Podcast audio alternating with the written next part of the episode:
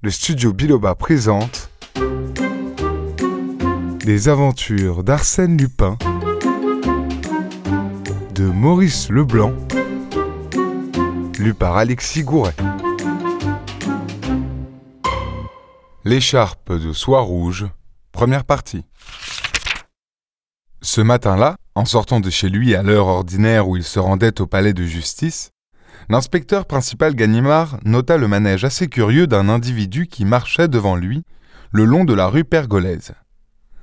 Tous les cinquante ou soixante pas, cet homme, pauvrement vêtu, coiffé, bien qu'on fût en novembre, d'un chapeau de paille, se baissait soit pour renouer les lacets de ses chaussures, soit pour ramasser sa canne, soit pour tout autre motif. Et chaque fois, il tirait de sa poche et déposait furtivement sur le bord du trottoir un petit morceau de peau d'orange.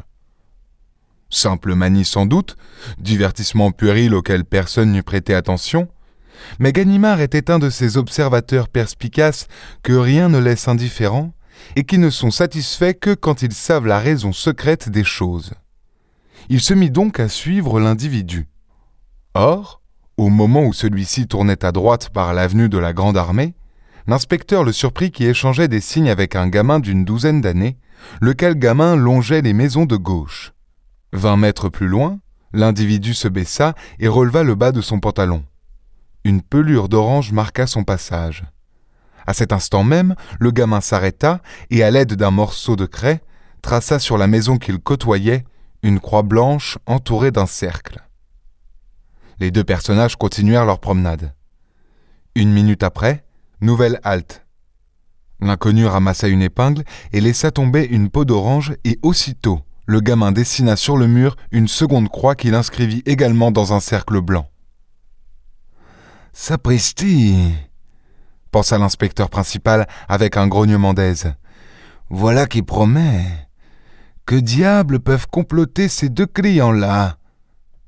Les deux clients descendirent par l'avenue Friedland et par le faubourg Saint-Honoré, sans que d'ailleurs il se produisit un fait digne d'être retenu. À intervalles presque réguliers, la double opération recommençait, pour ainsi dire, mécaniquement. Cependant, il était visible d'une part que l'homme aux pelures d'orange n'accomplissait sa besogne qu'après avoir choisi la maison qu'il fallait marquer, et d'autre part que le gamin ne marquait cette maison qu'après avoir observé le signal de son compagnon. L'accord était donc certain, et la manœuvre surprise présentait un intérêt considérable aux yeux de l'inspecteur principal. Place Beauvau, l'homme hésita. Puis, semblant se décider, il releva et rabattit deux fois le bas de son pantalon. Alors le gamin s'assit sur le bord du trottoir, en face du soldat qui montait la garde au ministère de l'Intérieur, et il marqua la pierre de deux petites croix et de deux cercles. À hauteur de l'Élysée, même cérémonie. Seulement, sur le trottoir où cheminait le factionnaire de la présidence, il y eut trois signes au lieu de deux. Qu'est-ce que ça veut dire? murmura Ganimard, pâle d'émotion, et qui, malgré lui, pensait à son éternel ennemi Lupin, comme il y pensait chaque fois que s'offrait une circonstance mystérieuse. Pour un peu, il eut empoigné et interrogé les deux clients. Mais il était trop habile pour commettre une pareille bêtise. D'ailleurs, l'homme au pot d'orange avait allumé une cigarette et le gamin, muni également d'un bout de cigarette, s'était approché de lui dans le but apparent de lui demander du feu. Ils échangèrent quelques paroles. Rapidement, le gamin tendit à son compagnon un objet qui avait, du moins l'inspecteur le crut, la forme d'un revolver dans sa gaine. Ils se penchèrent ensemble sur cet objet, et six fois l'homme tourné vers le mur porta la main à sa poche et fit un geste comme s'il eût chargé une arme. Sitôt ce travail achevé, ils revinrent sur leurs pas, gagnèrent la rue de Suresnes, et l'inspecteur qui les suivait d'aussi près que possible, au risque d'éveiller leur attention, les vit pénétrer sous le porche d'une vieille maison dont tous les volets étaient clos, sauf ceux du troisième et dernier étage. Il s'élança derrière eux.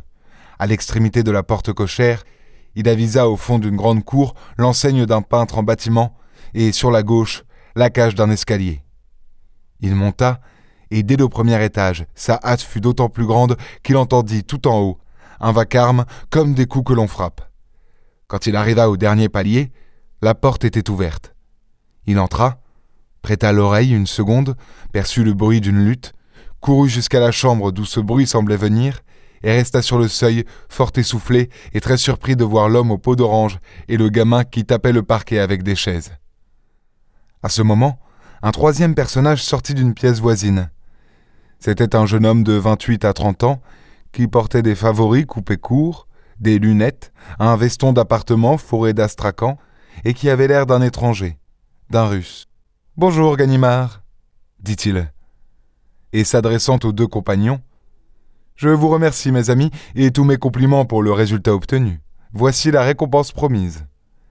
Il leur donna un billet de cent francs, les poussa dehors et referma sur lui les deux portes. Je te demande pardon, mon vieux, dit-il à Ganimard. J'avais besoin de te parler, un besoin urgent.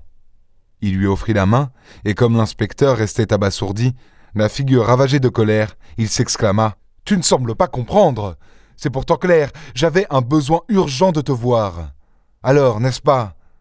Et affectant de répondre à une objection Mais non, mon vieux, tu te trompes. Si je t'avais écrit ou téléphoné, tu ne serais pas venu. Ou bien tu serais venu avec un régiment.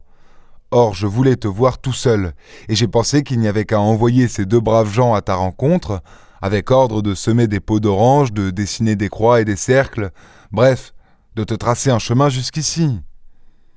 Eh bien quoi? Tu as l'air ahuri. Qui est-il? Tu ne me reconnais pas, peut-être Lupin. Arsène Lupin. Fouille dans ta mémoire. Ce nom-là ne te rappelle pas quelque chose Animal grinça Ganimard entre ses dents. Lupin sembla désolé et d'un ton affectueux. Tu es fâché?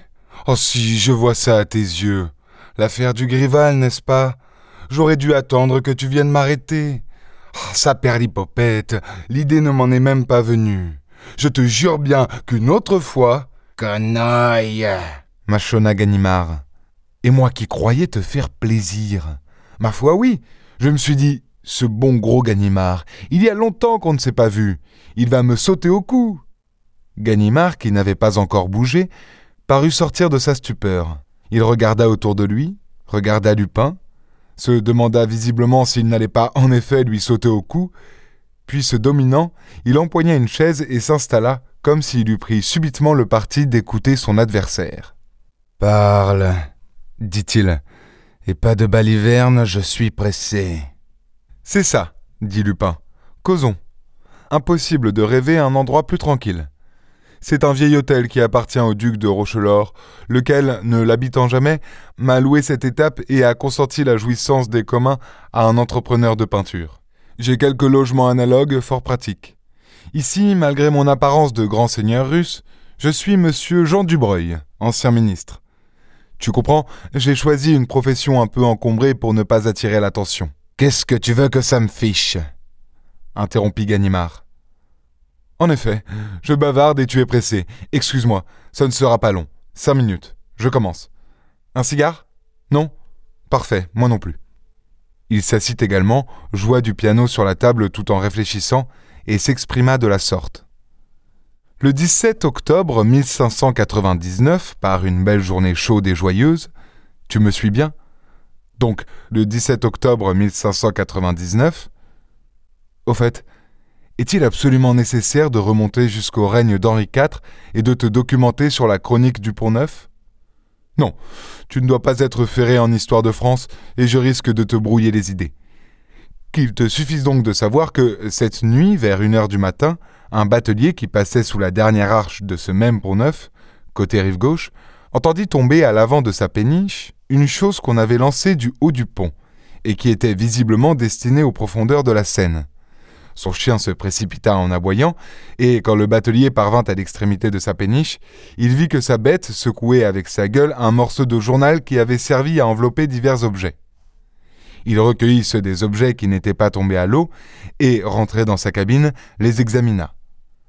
L'examen lui parut intéressant, et comme cet homme est en relation avec un de mes amis, il me fit prévenir. Et ce matin, on me réveillait pour me mettre au courant de l'affaire, et en possession des objets recueillis. Les voici. Il les montra rangés sur une table. Il y avait d'abord les bribes déchirées d'un numéro de journal, Il y avait ensuite un gros encrier de cristal, au couvercle duquel était attaché un long bout de ficelle. Il y avait un petit éclat de verre, puis une sorte de cartonnage flexible, réduit en chiffon. Il y avait enfin un morceau de soie rouge écarlate terminé par un gland de même étoffe et de même couleur. Tu vois nos pièces à conviction, mon bon ami, reprit Lupin. Certes, le problème à résoudre serait plus facile si nous avions les autres objets que la stupidité du chien dispersé. Mais il me semble cependant qu'on peut s'en tirer avec un peu de réflexion et d'intelligence.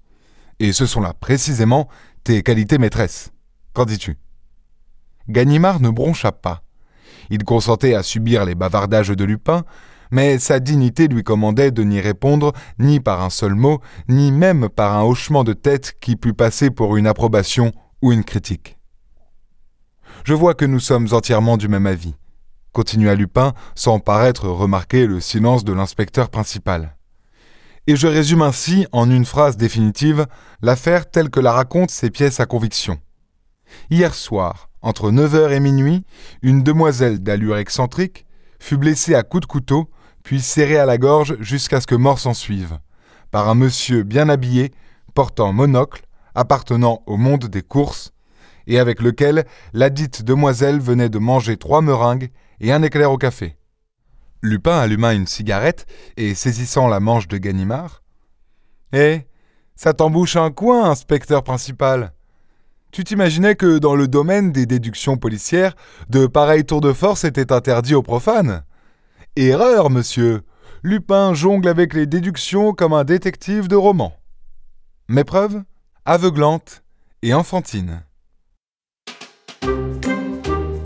Cette histoire d'Arsène Lupin est à suivre dans l'épisode suivant.